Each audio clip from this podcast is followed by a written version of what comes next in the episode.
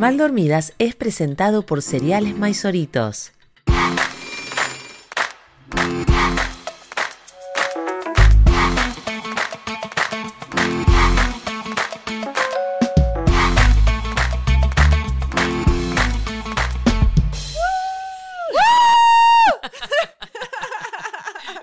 No lo puedo No lo puedo creer. Clara Ulrich. No, No lo puedo Ale, creer. pero Esto, esto es No lo muy puedo fuerte. creer. No, si la Eh, gente sí. supiera todo lo que nos No, no llegar saben. no tienen Este ni proyecto- idea. Este proyecto, a ver, nació por lo menos hace seis meses que estamos intentando y en realidad esto demuestra la capacidad de resiliencia, de tosudez y de, no sé, de la necesidad de tener De- un espacio de catarsis que tenemos la, la señora Ale Otero y yo. Sí, sí, yo creo, ah, no, yo creo que nos unieron varias cosas. A ver. Eh, la historia comienza Ay. en. Esto fue en pandemia, ¿no? Que comenzó. Esto fue en. Este bueno, vos, no te acordás. Ay, Vamos a contarle a la gente que vos mucho no te acordás cómo me conociste. Eh, esto fue porque nos. No, no me acuerdo. No. Nos contrataron, en realidad, en en un evento benéfico virtual porque estábamos en pandemia. A mí me dicen, va a haber otra Ajá. comediante antes que vos que se llama Olo- Ale Otero. ¿La conoces? No, la verdad no la conozco. Pero ella va a hablar de, va a hablar de, creo que había como una temática que nos habían dicho, y yo decía, bueno, para que no nos pisemos y hablemos las mismas cosas, pásenme el contacto de la comediante que yo le escribo y le digo más o menos por dónde voy a ir, medio para ponerme de acuerdo con la colega. Y eh, bueno, sí, fue hermoso. Porque descubrí Eh, un ya, ser sí, me y sí, fue lo max. No, y a partir de ahí, yo creo que la pandemia hizo que eh, uno como que conectara con alguna gente, no sé, de otra forma. O sea, uno estaba como con Uno una estaba solo. Uno estaba Sí, solo y básicamente desesperado. uno estaba muy solo y desesperado. Yo, mira, aquí hay, un- aquí hay una potencial amiga. Y si hay algo que tiene la maternidad, eso lo vamos a hablar en otro episodio a profundidad, porque esto no es un podcast de maternidad. No, ¿Ok? no. Esto se llama Mal Dormidas. Y, y Es un podcast Sí, de muchas cosas, de pero muchas. sí es de una gente que no duerme bien, Exacto. Eh, de una gente que no está bien en sus cabales y que todas las temáticas que toquemos están teñidas por el hecho de que, Ale, la pregunta del millón es ¿hace cuánto que vos no dormís ocho horas seguidas? En verdad, eh, hace poco, pero fue solo una noche, no te emociones, porque Ah, no vale los días de gira, porque yo también clavé más de ocho horas en un día de gira que viajé sola, no. Digo no vale la gira. no Ok, vale la gira. no vale gira. Pues, Situación normal de familia. ¿Usted hace cuánto que no duerme ocho horas seguidas? No, hace por lo menos cinco años y medio, que es la edad, casi la edad De de, mi primera hija. Pero esto no es un podcast de maternidad. Bueno, pero una de las razones por las cuales esta gente no duerme es por los pibes. Yo me ganaste porque yo lo tengo en cuenta a Rocco que va a cumplir dos.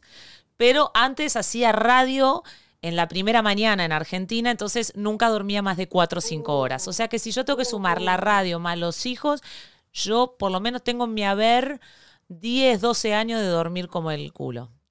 ¿Se dice ah, no, culo? pero tú estás peor que yo. Sí, se puede decir culo en, en este, Sí, yo, en yo este estoy peor que vos y se nota en la cámara. Se nota que vos tenés un exceso de colágeno que yo no tengo porque esto es una cosa No, que yo no sé. Porque otra cosa que tenemos que contarle a la gente Ajá, Es- ajá, importante. es Eso, que eso. no nos conocemos personalmente.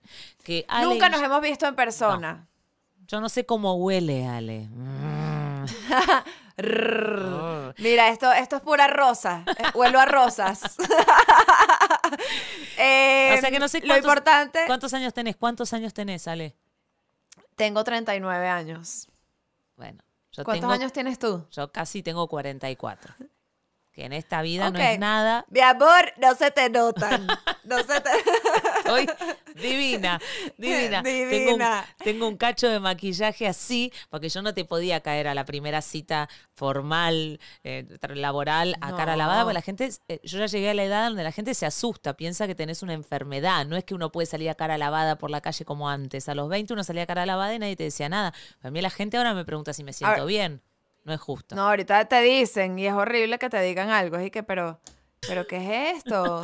No, a mí me, yo me di cuenta de que cuando yo grababa historias y, y no me ponía rímel, la gente me decía como que, Ale, ¿estás bien? Claro. eh, te sientes bien. Yo, pero ¿qué es? O sea, solamente porque no me puse. O sea, el rímel hace que uno se El vea con una enfermedad terminal o no. El rímel Pero, hace mucha diferencia. Hace diferencia. mira, pero te iba a decir algo. Dímelo. Eh, bueno, ajá, que esto es como una cita ciegas. Eso. Esto es porque nosotras nunca nos hemos visto en persona, nos conocemos por WhatsApp. ¿ok? Somos amigas de WhatsApp. Este, A ver, del otro lado, hay gente que tiene amigas por WhatsApp. Debe haber más gente que tenga amigas por WhatsApp. Es como la época Hay gente uno que tenía tiene. Claro. El penpol. No sé, a mí en una época en el colegio me hacían mandarle, no sé si alguna vez te hicieron así. ¿El qué? Esto, esto tal vez es de colegio privado argentino. Es que me decían, Me encanta. Ajá. escribirle una carta a un amiguito en Inglaterra, en inglés. Entonces a mí me llegaba la cartita del amiguito en, en Inglaterra y yo le mandaba la carta así, era como, como éramos de amigos de correspondencia. Ahora que pienso, yo como de ahí no saqué un beneficio, no sé, un fin de semana, unas vacaciones en Inglaterra, nada saqué. Solo me Un emocioné. pasaporte, Un una visa. Pero ya va. ¿y- y por- ¿De dónde sacaban ese niño inglés? No, no estoy entendiendo. O sea, ¿de dónde salía esa gente extranjera para que se comunicara con ustedes? Mira, no quiero doble porque el mundo se ha vuelto un lugar muy sórdido. Pero a mí, a mí me llegó una carta de un chico que venía de Inglaterra con apostillado y todo. Se ve que había un link ahí entre el colegio de uno y otro, no sé. Ah, ok. Pero nosotras nos conocemos por WhatsApp y fue a partir de audios prolongados. De no sé por qué, pero me nace como emocionarme. Estoy así como desde el principio. Eh, Ay. Como una, una emoción muy, muy espontánea. Eh, pero fue a partir de audios. Con Ale nosotras saltamos de no conocernos a audios de dos minutos a tres minutos. Y eso, y eso a mí me encantó. En otra gente me molesta. Con vos yo te escucho el audio y no te pongo Exacto. 1.5 ni punto .2, te lo quiero decir. Yo tampoco, yo tampoco, y eso quiere decir que hay un, un potencial de amistad importante ahí, porque yo tampoco escucho los audios de más de un minuto de nadie. Y yo los tuyos los he escuchado todos. Y yo creo que volvamos al tema de que esto no es un podcast de maternidad, pero la maternidad nos unió, nos unió, hay Sí. que decirlo. Sí, O sea, es verdad. este, era un tema del el 80% de las conversaciones eran, yo me voy de gira y no sé cómo voy a hacer porque me voy con mis dos muchachos y mi esposo, mis maleticas de sueño y yo no sé cómo vamos a hacer en ese viaje. Entonces tú me decías, ay, no, y la teta. y No, el no, destete". nos hemos dado consejos de un montón de cosas. Nos hemos, Sí, y aparte, sí. Audio, mucho audio con el niño en el medio.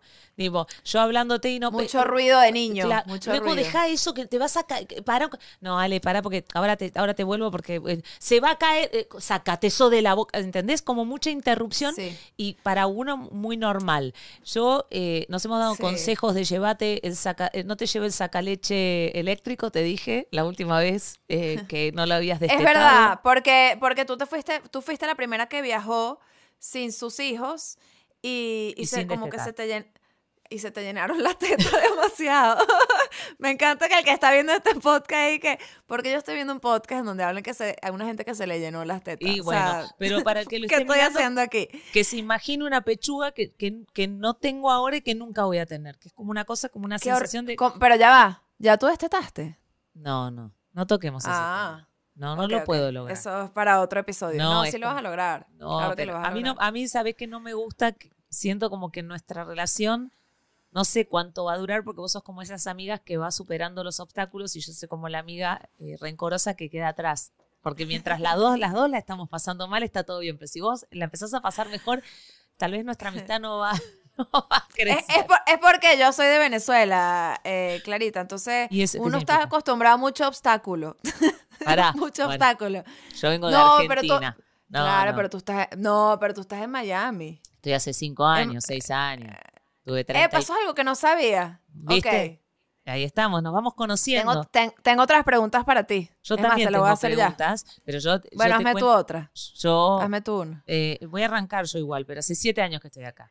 En los otros años estuve en Argentina y yo, yo sé que ahora vamos a hacer una competencia de quién la pasa peor a nivel obstáculos, si los venezolanos o los argentinos, me parece que no, no es como una cosa que tire bien para arriba. No, el- no. Entonces, No, no, no quedamos muy bien ninguno de los dos. Eh, Aunque el venezolano te va a decir, ay, pero Buenos Aires es muy lindo, y los argentinos y tal. El pero sí, venezolano nos quiere. Que demas- de- es de los países, yo siento que es el de los países en donde el venezolano se siente más cómodo, de verdad. O sea, nosotros hicimos varios viajes el año pasado Y, Ay, qué y obvio, o- mira, una gente que viaja, una gente próspera. No, muchachos, si ustedes vieran la cuenta bancaria después de ese poco de viaje, es la razón por la que este año ya no viajamos más juntos, pero bueno, ese es otro tema. Ese es otro tema. Em, sí.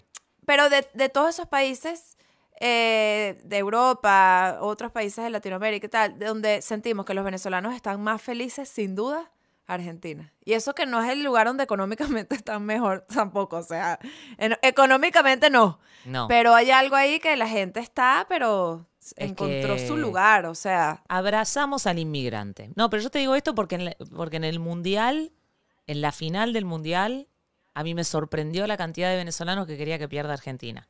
Me dolió un poquito porque yo estoy rodeada de venezolanos. Yo vivo en Doralzuela, en Miami, en, en- en la República, yo la llamo separatista del Doral. ah, es que tú vives rodeada de venezolanos, claro. Bueno, Miami es- como vivir en Venezuela, ¿no? Un poco. ¿o no Bueno? ¿qué, qué es? Ahí te voy a hacer una pregunta. ¿Qué es lo más, digamos, qué es lo más argentino que vos tenés, además de tu marido? Ah, te iba a decir, mi, mi marido, chica. Lo más argentino. Lo más argento que en todos estos años incorporaste. Me encanta el mate, amo el mate, de verdad. ¿Tomás mate? Claro, claro. Me muero. Ya sí, está. sí. ¿Tú no? ¿Tú no tomas mate? Yo me falta un compañero de mate. Mi marido no le gusta el mate. A mi marido le da asquito compartir la bombilla. Y ahí ¿Qué vamos. No, pero ¿qué Chinazo por donde quieras. ¿eh? Le da Ah, asco no, vale. chupar la misma bombilla y, tss, y esto empieza a subir de nivel. Argentina, Argentina, que canta chinazo, ya es más venezolana. Bueno, Ya, yo que- lo más venezolano para mí es, es- es identificar esas cosas o, o decir vaina en todo, en to- ya lo digo normalmente. Como cualquier vaina o qué vaina más Sí. arrecha o Bueno, mi esposo que tiene 22 años aquí en Venezuela, que es argentino, pero el acento, ustedes no pierden el acento de ninguna forma. No. Entonces tú los escuchas diciendo groserías venezolanas, cuando- o sea, es que, que ladilla. Ah, es, es como que, o sea, pero él siente la grosería. Ojo, nadie, yo siento que no hay grosería como las argentinas. O sea, las groserías argentinas son... ¿Cuál es tu grosería argentina preferida? La que... Yo no quiero presentarme a la gente así porque tenemos que ser unas, una- unas señoras regias, unas señoras espléndidas. Esto hay que venderlo para ABC1. Es verdad, aparte, ya tenemos patrocinante. Ya Claro, tenemos no patrocinante. podemos y voy a hablar. Epa, no hemos dicho gracias a Maisorito. Maisorito. Pero no quiero... Gracias por creer en este proyecto que se llama Maldormidas. Tengo Maisoritos por acá. sí. Vamos, por Ajá, favor. como este, como este episodio se llama Vamos a conocernos. Sí. Yo quiero que Clara conozca a Maisorito. Que conozca estos cereales deliciosos que tienen varias opciones. A ti te va a gustar. Tú tienes pinta. Espérate, ya va. Si yo tengo Porque qué? Choco Safari, tienes pinta de que te gusta más. Ah, ¿Qué tengo pinta de que me... ah, dale, a ver cuál me gusta ¿Qué, más. qué- qué dije, qué dije en Argentina? O sea, No, no, no, no. La pinta para nosotros, la pinta es lo Es- de menos, ya, ya, ya. No, es como lo que te pones. Eh, pero. ah, ok. Ok, pero no, no, también no. podemos decir que Pareciera- pinta de, de algo, a ver.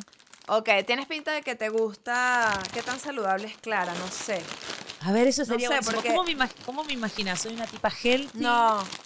No. Tú estás como en la mitad, como avecitos. Tú eres más avecitos. Los avecitos eh, están como en la mitad porque Choco Safari te podrás imaginar que no es la opción más light de maizoritos, pero mira acá, mira. Pero qué sí. rico. O sea, esta Dame es como que la, chocolate la- también. Este es el que comería Sasha Fitness, pues, que no sé si estás ahí tú. No, no, yo no estoy. No, no. no, Este es a base de, bueno, trigo integral, maíz y Ah, bueno. arroz. Pero escúchame, vos Bueno. cuando vengas para acá, ¿no me podés traer uno y uno y vamos probando? Claro, Porque yo ya ahora. seguro cuando vaya a Miami pinta, hablando de pinta. te llevo un, un cereal maizorito que además nos van a seguir acompañando, estoy segura. Y, y Muchas unas gracias. ¿eh? Nosotros, los, lo- los- los primeros en este. uno cuando.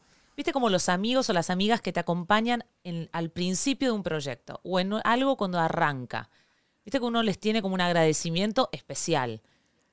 Hace poquito Ajá. hice un video hablando de cómo yo empecé a estudiar teatro a los 15 años. Y yo tengo amigas que me decían, te va a ir bárbaro, sos buenísima, viste, la fan, la fan. Bueno, es ahora Ajá. cuando, cuando una es una celebridad ahora. Mírala ella. Ahora que uno es una celebridad, te podrás imaginar. Uno recuerda aquella. Ahora cuando uno, uno puede salir de su casa por los paparazzi. uno recuerda a las Miren, amigas ah, eh, que empezaron. Así que hoy, bueno, nosotros a, a- los queridos de Maizolito los vamos a recordar y nos van a acompañar en este camino desde el principio y hasta que seamos dos viejas carcachas hablando, hablando, espero que más cerca, acá cerquita, al lado, amiga. Sí, por favor. Y no hemos hablado de nuestras pijamas. La gente cree que estamos vestidas de una forma en la que llegamos a un punto que las mamás no sabemos cómo vestirnos, no sabemos nada de moda y por eso nos vestimos así. No, esto es una pijama, ¿ok? Que Sí, sí. decidimos acorde al nombre. No, no, de- esto de- pa- para mí es la ley de atracción. Yo como hoy venía pensando que si me pongo el pijama, tal vez estoy atrayendo más horas de sueño, estoy atrayendo más horas de cama, ¿entendés? Es como Ah, una es cosa un ejercicio de de visualización. atracción, de, de cosas. Y vos me, me- vamos a decir que fuera del, del aire, me dijiste, eh, ay, qué pijama más. Súper elegante. Ojo, la mía también. Esto es una pijama que no, uno no usa de pijama. O sea, No, es- hay que decir la verdad. usa de seda. Ay, Este, yo creo que esto es de seda. Esto no es seda. ¿Eso es seda natural? Eso Esto lo, es seda eso lo la veas. Eso, eso, eso es de mamá. Eso te lo regaló mamá. 100%. Esto me lo regaló mi mamá, seguro. El día que iba a, a, A parir a mi primera hija, que te dan unas pijamas y unas pantuflas, una- las bombachas que llaman, unas cosas todas que sí, eh, eh, que, que de verdad uno ahí todo destruido, todo indigno, te vas a vestir así para qué. No, no, No, eso no. yo no lo entiendo y he hecho, he hecho mucho contenido en redes sobre el tema de cómo la venezolana media se prepara para parir. O sea, no lo entiendo. Yo fui a parir como pude. Eh, las primeras fotos mías con el bebé son impublicadas. es una Las mías también. Yo no soy la promedio venezolana. Yo creo que la venezolana promedio se maquilla y se arregla hasta para todo. O sea, para Yo ir he visto gimnasio, fotos que me han mandado de, de venezolanas pariendo, apoyando los pies con Con pestañas postizas. y estiletos con encaj, Claro. con, con strass. O sea, a ese Sí, nivel. sí, sí. Sí, total. No, y dígame, esa está pariendo, que no es la mayoría tampoco. La mayoría son cesáreas programadas, entonces tienes tiempo de, bueno, la cita con la maquilladora a tal hora para después tener mi cesárea. Pero Y- uno, y- vos, y te, vos te hiciste los rulos, más rulos que los tenés para parir a Paulina. No, no, yo estaba muy indigna, yo estaba muy indigna, de verdad. Yo agradecí, yo agradecí la pandemia, que no, me, no tenía que ver a nadie. ¿Sabes? Que no te Ah, permitían visitas, yo solo agradecí. A mí también me gustó eso. A mí me gustó. Parir, ¿A vos te gusta, a vos bebés te de gusta que te pandemia. visiten después de parir? A mí no. No, no, no. Inmediatamente después no. Creo que gente cercana sí, capaz gente cercana. Yo al Pero- principio, yo había... eh, eh, esto no es un podcast de maternidad. Y viste que de repente eh, eh, la ola viene. No, no, pero vamos a hablar de mi marido y mi relación matrimonial más que de la maternidad. Yo cuando eh, mi primer hijo, Vicente, tiene casi 11, y entonces yo fui, viste, a estos cursos de preparto, y entonces, nada, me metí a fondo con, con estas, con estas señoras que te hablan de, de- de que, bueno, de que el parto natural y que el bebé cuando nace, una cosa que no me olvide más, que la mitad del cuerpo de la mamá sube de temperatura para darle calorcito al bebé. Entonces, no, Y entonces que el bebé es como un animal que te huele, entonces que no te pongas perfume y que es muy importante que esas primeras horas estés vos sola con el bebé. Entonces yo llegué del curso a marido y le dije, tus papás ni nadie de la familia pueden venir las primeras 24 horas porque el bebé es como un animal que me tiene que oler. Ajá, toda la, la versión mamífera, claro, que somos unos mamíferos. Y todo es, es el bebé, exacto, todo es Bueno, encontrarte y- y con marido- tu esencia. marido me dijo, ok, yo parí. Y la primera vez que mi hijo se prendió a la teta, que fue al ratito de, de haber parido, mi suegro y mi suegra estaban ahí mirándome. Es como la historia de mi matrimonio. Es como yo- mi marido me dice que sí a todo y nunca me hace caso en nada. Me hace como ok y después hace lo que se le canta. Así que no sé, Ay, porque tu marido tiene pinta de ser como amoroso. Como que sí, te- él, él, él, él se adapta más a, o sea, él sí, él, eh, se adapta mucho a mí, pero también es de los que me saca después, o sea, más adelante me dice, em, ya te está, me estás escuchando, ¿verdad? Sí, Claro. te escucho, te escucho perfectamente. Por un momento entré en pánico. No, esto de estar haciéndolo a distancia, quiero que la gente sepa que lo que ha sido montar esto. O sea, No, yo no, te no. digo que Eh, te suerte lo- que no trabajamos en la NASA ni tenemos que mandar un cohete o salvar la humanidad porque la gente ya está muerta, ¿eh? Entré en pánico, ¿verdad? Em, no, lo que te iba a decir es que Jorge es de los que, mm, sí, sí, me dice que sí, se adapta después, me, me lo saca después. Como que, bueno, sí, a Ale, le, Ale dice que no le gusta que la visiten, pero el día que, que tuvimos a Paulina, le, dijo a todo el mundo que se viniera a la clínica, ¿sabes? Y, y entonces él ese día no dijo nada, pero a la semana lo, lo empieza a soltar así. Te la manda, te- la manda a guardar. Eh, eso es Sí, sí, típica, sí. tipa- típica actitud eh, de, de marido. Bueno, yo tengo las preguntas, ¿eh? Para conocernos. ajá, ajá. Ok. ¿Tuviste novio en el kinder? No. y mira, mira mi cara de decepción. No. ¿Qué ibas a un Es kinder yo- solo de niñas? No, no, yo estudié toda la vida en colegio mixto, Ah, pero yo tuve novio tarde, tarde. De hecho, mis amigas todas se empataban. Tenía una amiga que tenía novios de los ocho, una cosa así, y varios. y que, ok. Y a los 14 se empataba, con, aquí se dice se empataba, eh, terminaba, volvía, o se empataba con otro. Y, mm, y yo nada, nada, nada. O sea, yo tampoco yo- tuve mu- novio hasta tarde. de hecho, yo siempre viví por mucho tiempo en la friendzone. Eras una o re sea- buena amiga.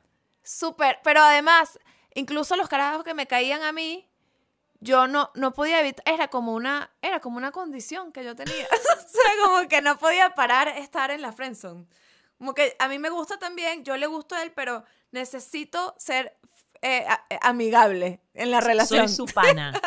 O sea, el tipo venía con necesito ganas ser de... pana. El tipo, el tipo entraba como queriendo algo más y vos lograbas volverlo tu mejor amigo. Sí.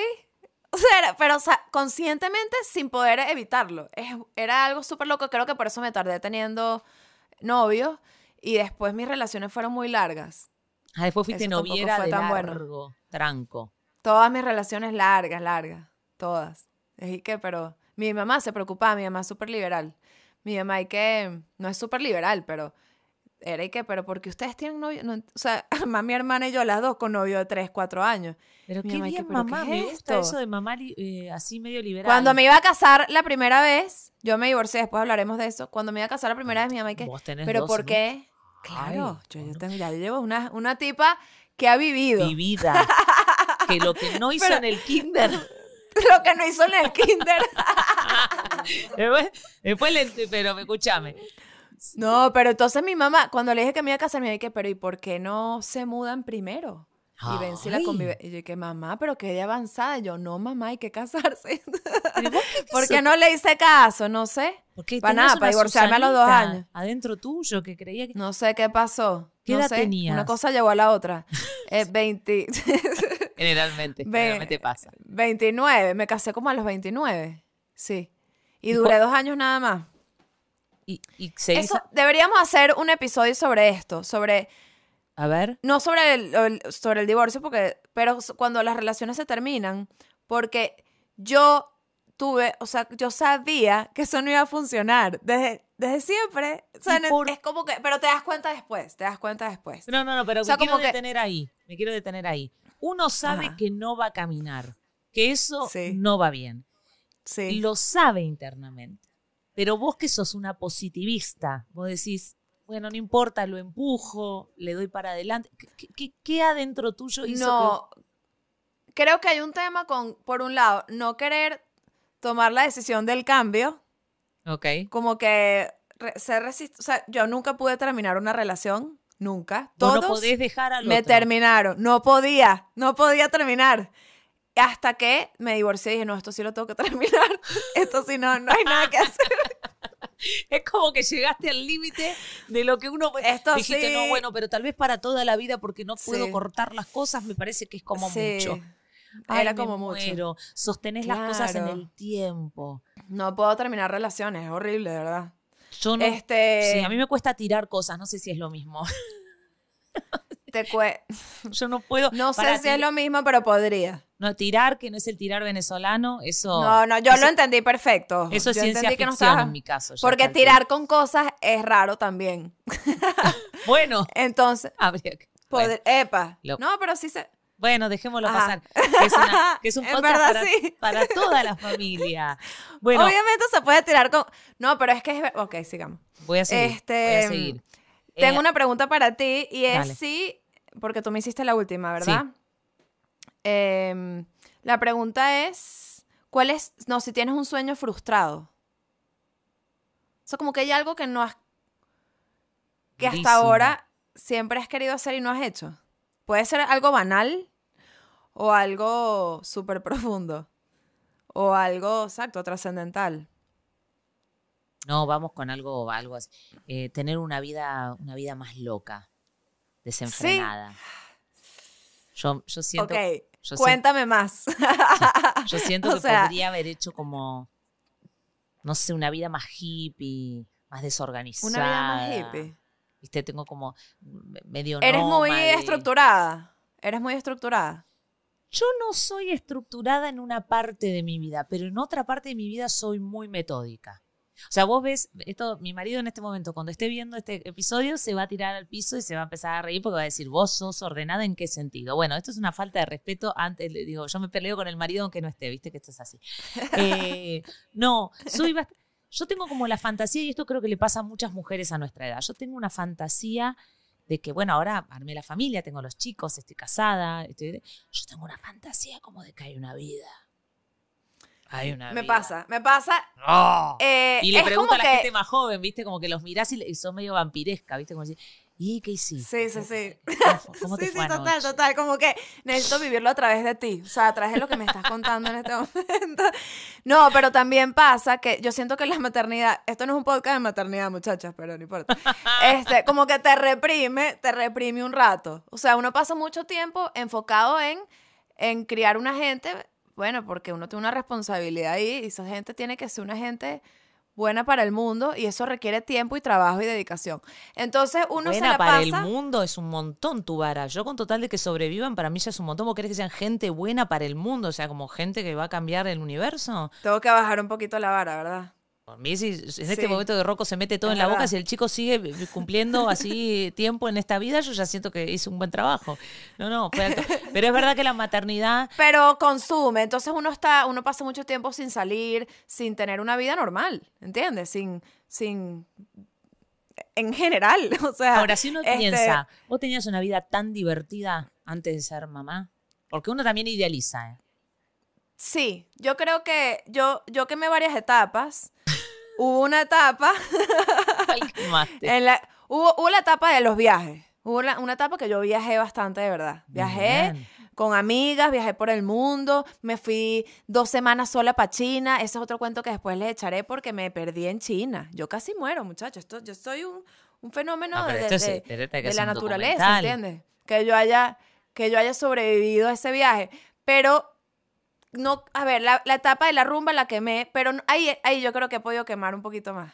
Que uno para la fiesta siempre siente que un poquito más de fiesta podría haber tenido. Nunca es suficiente. O sea, yo sé que hay gente que no necesita, odia la rumba, odia salir, pero yo era de las que no hay un mañana, ¿entiendes? O sea, o sea, lo voy a dejar todo hoy. Todo yo iba hoy. con todo, con todo. O sea, yo era, yo iba a donde sea y mi propósito de vida era emborrachar a todo mi entorno Ah, y que no, terminaran la que todos da- muy mal. Dale, toma, toma, la que le llenas el vaso a la amiga y te dice, pero yo ya tomé. No. Yo era esa persona. Yo era esa persona. Y ahora no puedo ser esa persona con nadie, ni conmigo misma. Entonces, Y vos eh, eso es lo, la- lo frustrante. de la resaca de la amiga, la acompañabas en la vale, ¿qué? resaca. Ah, bueno, si era muy, muy amiga, sí. Sí, con- si eras si era alguien muy del- cercano que iba a depender de mí su vida, bueno, sí, pero, pero en general. si no era gente de esa noche, era gente Le, con- llama, le mandaba un mensajito, ¿llegaste a tu casa? Ok. Y si no llegaba, no me enteraba al día siguiente, porque esos mensajitos que uno manda, llegaste a tu casa, uno se acuesta a dormir, es mentira que uno está ahí despierto y que Es verdad, uno necesito saber si llegó, ¿sabes? No, uno se duerme de lo más irresponsable. No, Y- uno, uno manda el mensajito y se duerme. Como tipo, llegaste y. O sea, la chica se contestó o Claro. no contestó. No, no te enteraste a las siete horas más tarde. Esto es así. Claro, mira, esto hay que cerrarlo pronto porque me dijeron que, que si pasamos dos horas hablando, que nadie iba a ver Ah, este no, ya te están haciendo como el, el de atrás, eh, producción. Bueno, yo voy a es un cerrar equipo con de algo. producción. Eh, Ajá. Vos hoy tenías que traer un objeto. ¿Trajiste tu objeto? No, pero tengo uno aquí que sirve.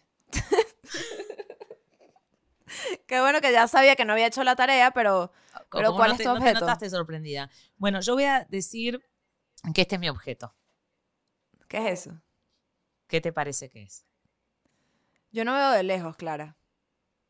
Eso es como un pote de...